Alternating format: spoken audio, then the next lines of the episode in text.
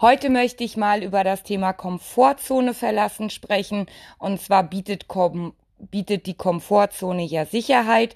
Und Dinge, die man eben schon kennt, gehen einfach leichter von der Hand. Und man muss eben auch weniger darüber nachdenken, geht auch kein großes Risiko ein, denn man weiß ja, wie Dinge vonstatten gehen. Und man möchte sich ja auch weiterentwickeln, seine Träume verwirklichen, selbstbestimmt sein. Und man sollte sich eben auch einfach mal trauen, äh, einfach neue Wege zu gehen. Die Definition von Komfortzone ist einfach, ähm, dass der Bereich des privaten oder gesellschaftlichen Lebens, ähm, der eben auch durch die Gewohnheit, Bequemlichkeit und auch Risikofreiheit einfach geprägt ist. Und man fühlt sich einfach viel wohler in der Komfortzone. Es bedarf auch keiner Anstrengung. Und ähm, früher war das ja so, die Revolution in der, Ste in der Steinzeit, da war es halt gefährlich, die Komfortzone, also das gewohnte Jagdgebiet, einfach zu weit zu verlassen. Und heute suchen wir eben uns äh, sichere Sitzplätze am, am Rand und ähm, wir beharren eben immer auf unsere Gewohnheiten.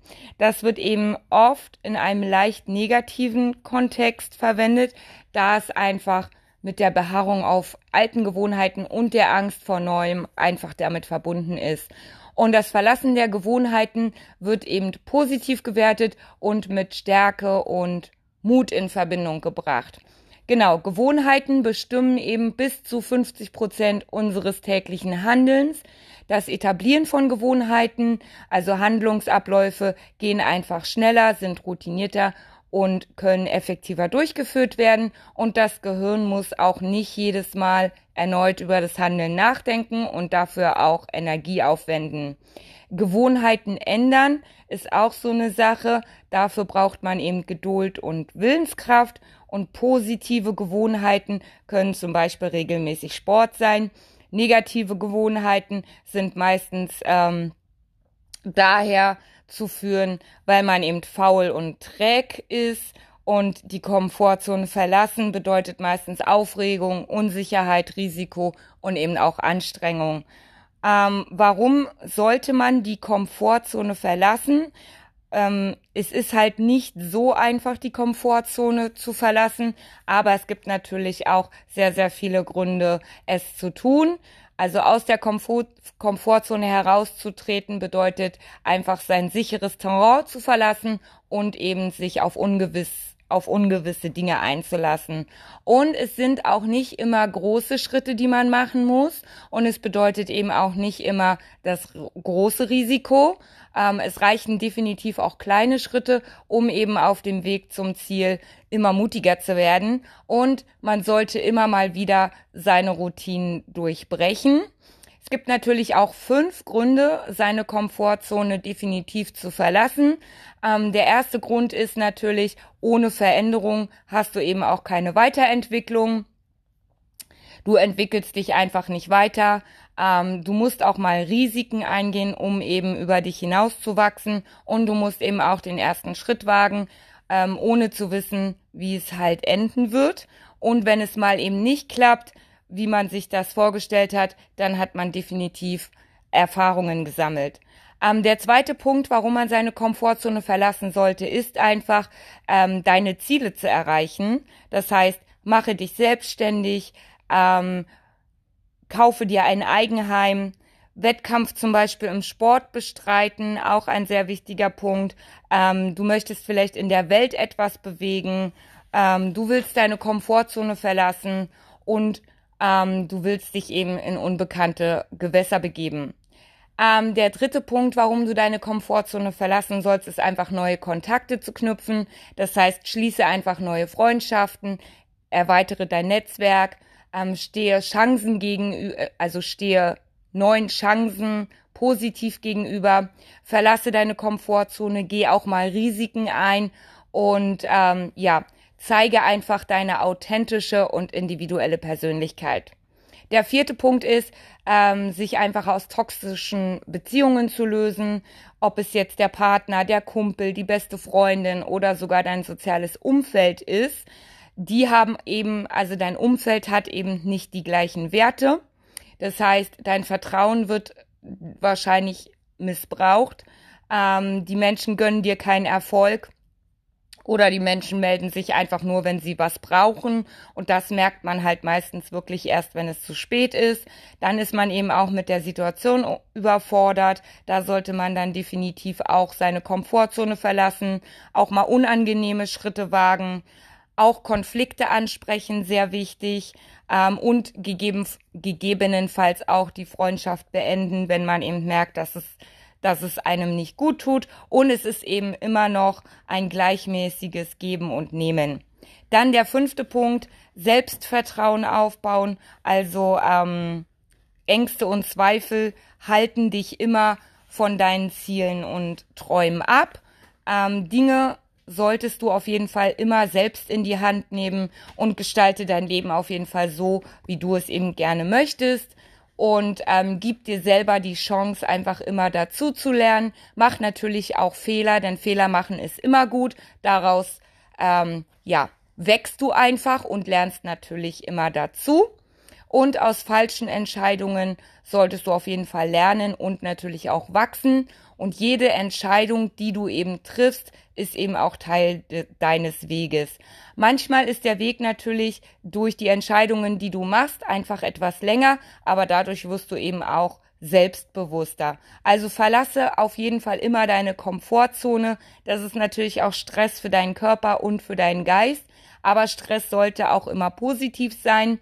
Ähm, Kümmere dich auch immer darum, dass du Ruhephasen hast, dass du auch stressfreie Phasen hast, dass du gesunden und ausgewogen lebst und du brauchst natürlich auch ein harmonisches Zusammenspiel äh, von Erholung und Stress und das ist eben auch der Schlüssel zu persönlichem Erfolg. Jetzt habe ich noch äh, Tipps und Strategien für euch und zwar ist der erste Tipp, finde deinen Herzensgrund. Also das Handeln ist gleichzeitig auch die Motivation. Das heißt, du brauchst einen tieferen Grund, der dich halt auch immer wieder antreibt und ähm, Dinge aus deinem inneren Antrieb, den solltest du auf jeden Fall in Angriff nehmen. Es gibt natürlich auch immer Phasen, wo, ähm, wo man Motivation oder wo du deine Motivation anzweifelst. Dann hast du natürlich noch deinen tieferen Herzensgrund. Das heißt, das ist der tiefere Grund hinter deinem Handel, der dich eben immer weitermachen lässt.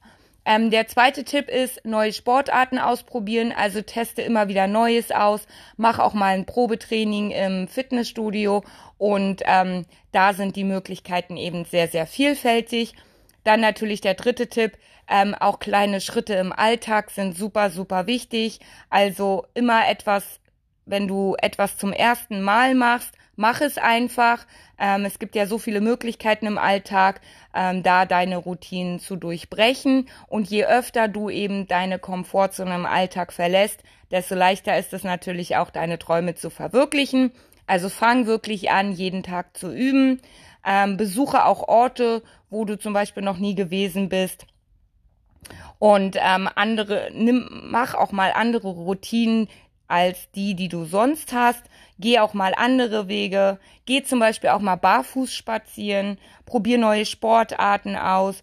Oder ähm, ja, mach einfach deine Lieblingsplayliste an und tanz zum Beispiel auch mal im Regen.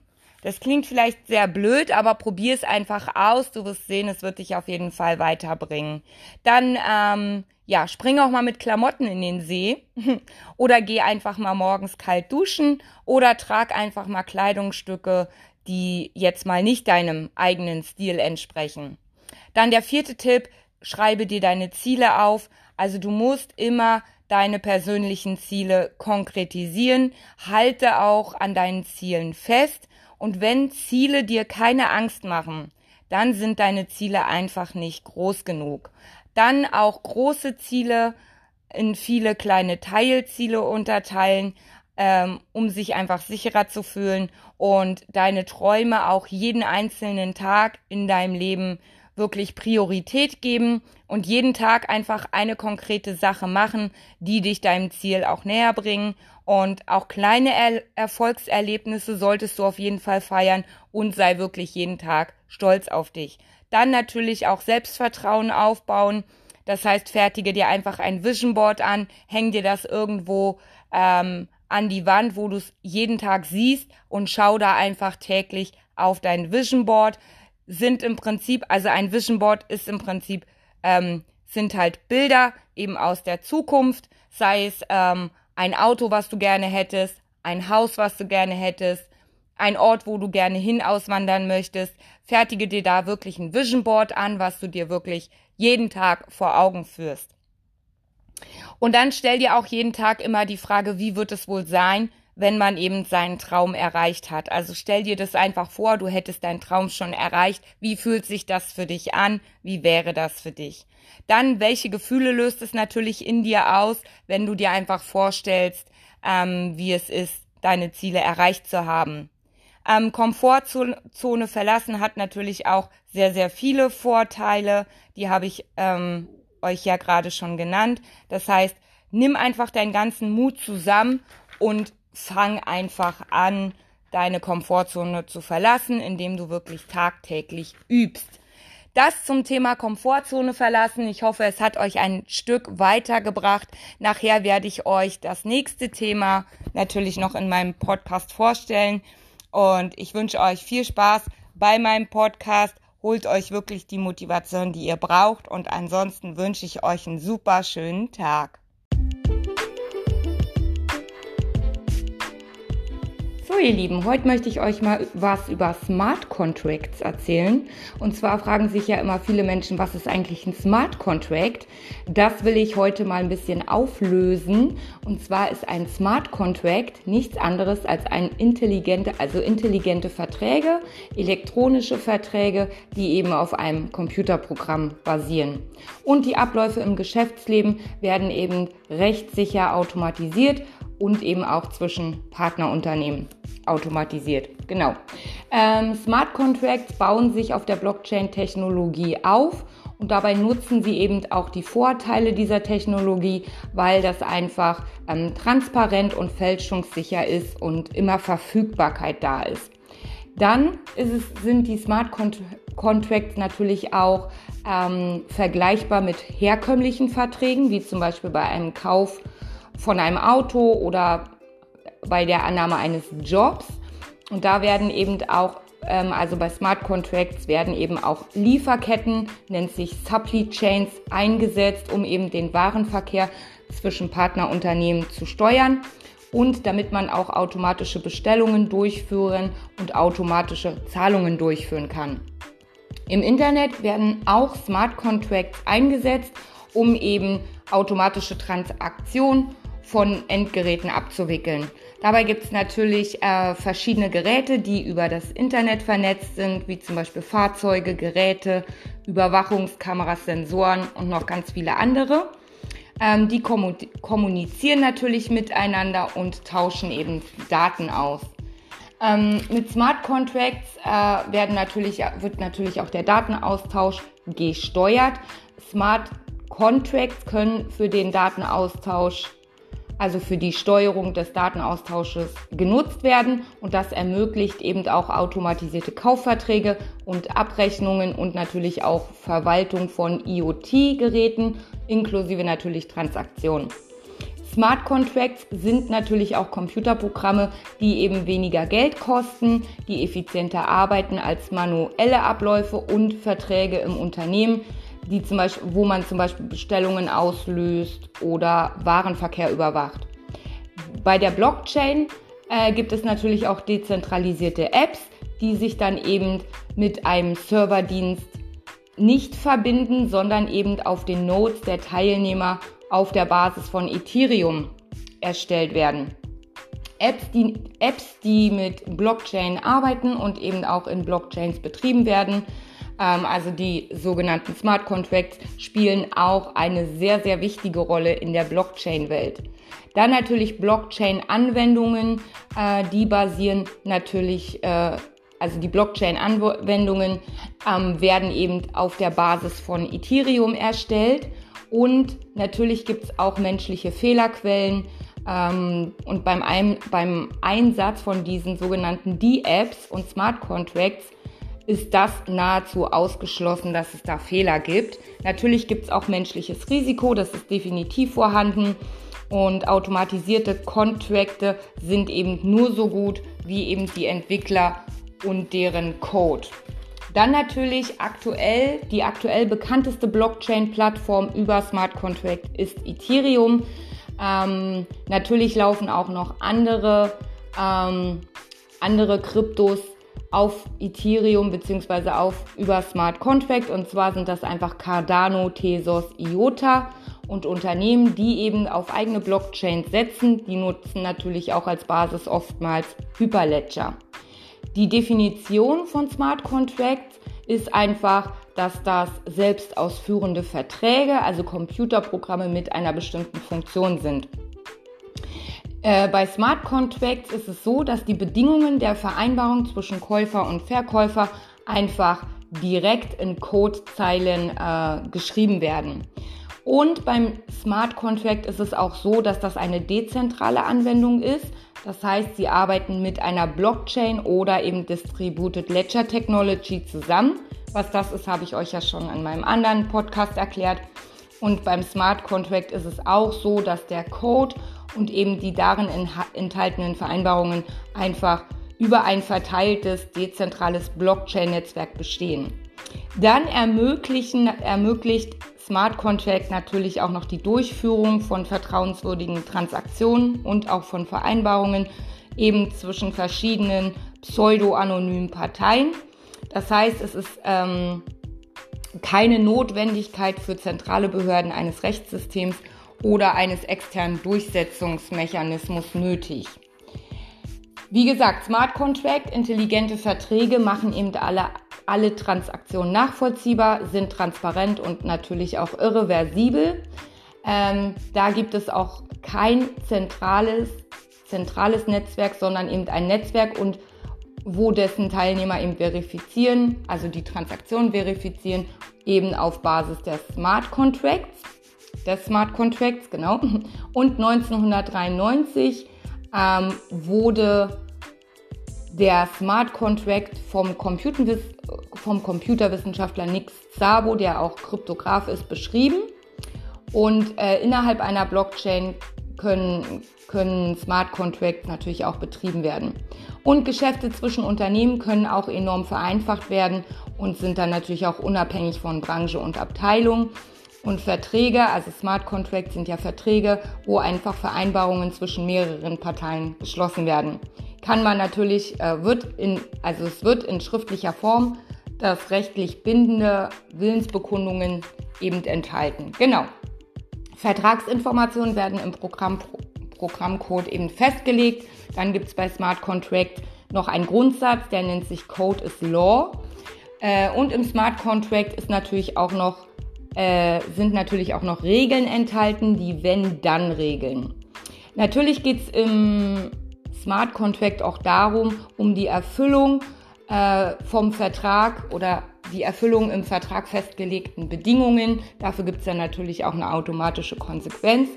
Und es geht dabei auch um festgelegte Aktivitäten, um eben die Willensbekundung des Vertrages zu verwirklichen, ähm, weil es werden dann automatisch ähm, ja, Ereignisse, beziehungsweise es werden Ereignisse automatisch ausgeführt, wenn eben diese Ereignisse eintreten, diese geforderten. Genau. Und alle Vertragspartner werden natürlich in Echtzeit über Statusänderungen informiert. Das ist erstmal das Thema zum Smart Contract. Ich hoffe, ihr konntet damit was anfangen. Wenn ihr Fragen habt, schreibt mir gerne über Instagram oder lasst mir gerne hier ein Like und einen Kommentar da. Und dann bis zur nächsten Folge.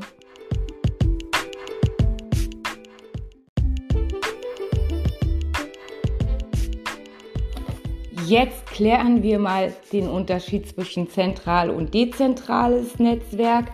Ähm, die Vorteile bei der Blockchain ist ja im Prinzip, dass das eine Dezentralität ist, dass sie zensurresistent und weniger anfällig gegenüber Störungen, Netzwerkausfällen und Manipulationen sind. Und bei einem zentralen Netzwerk ähm, geht es darum, um den Zusammenschluss aus einzelnen Rechnern, was natürlich ähm, ja, zentral oder dezentral organisiert werden kann. Wir sehen es ja beim Internet. Das Internet ist ein dezentrales Netzwerk. Die Infrastruktur ist da global verteilt und Server und Rechner ähm, ja, stellen eben eine gewisse Dienstleistung weltweit zur Verfügung. Und es ist auch unwahrscheinlich aus diesem Grund, dass das Internet eben zur selben Zeit weltweit ausfällt. Bei dem, bei dem zentralen Netzwerk geht es einfach um die Vielzahl einzelner Netze, die eben in ihrer Gesamtheit das Internet bilden. Es muss also Knotenpunkte geben, an denen die einzelnen Netze sich zusammenfinden, um eben ein gemeinsames Netzwerk aufzuspannen. Denn ohne Verbindung der einzelnen Netze untereinander würde eben kein gemeinsames Netzwerk entstehen. Da gibt es natürlich den Single Point of Failure. Das, ist, das sind die Knotenpunkte des zentralen Netzwerkes und ihre Funktionen. Dann gibt es natürlich auch noch zwei Ausfälle. Der Ausfall Nummer eins ist eben der Ausfall eines Knotenpunktes bei einem zentralen Netzwerk. Und der Ausfall Nummer zwei ist der Crypto Monday Server, wenn er ausfällt. Und zentral organisierte Netzwerke sind eben nicht auf einen Zentralrechner angewiesen. Das mal ganz kurz und knapp zu zentral und dezentral. Zu den einzelnen Ausfällen kann ich euch dann natürlich noch ein bisschen mehr sagen. Und dann sehen wir uns zur nächsten Folge.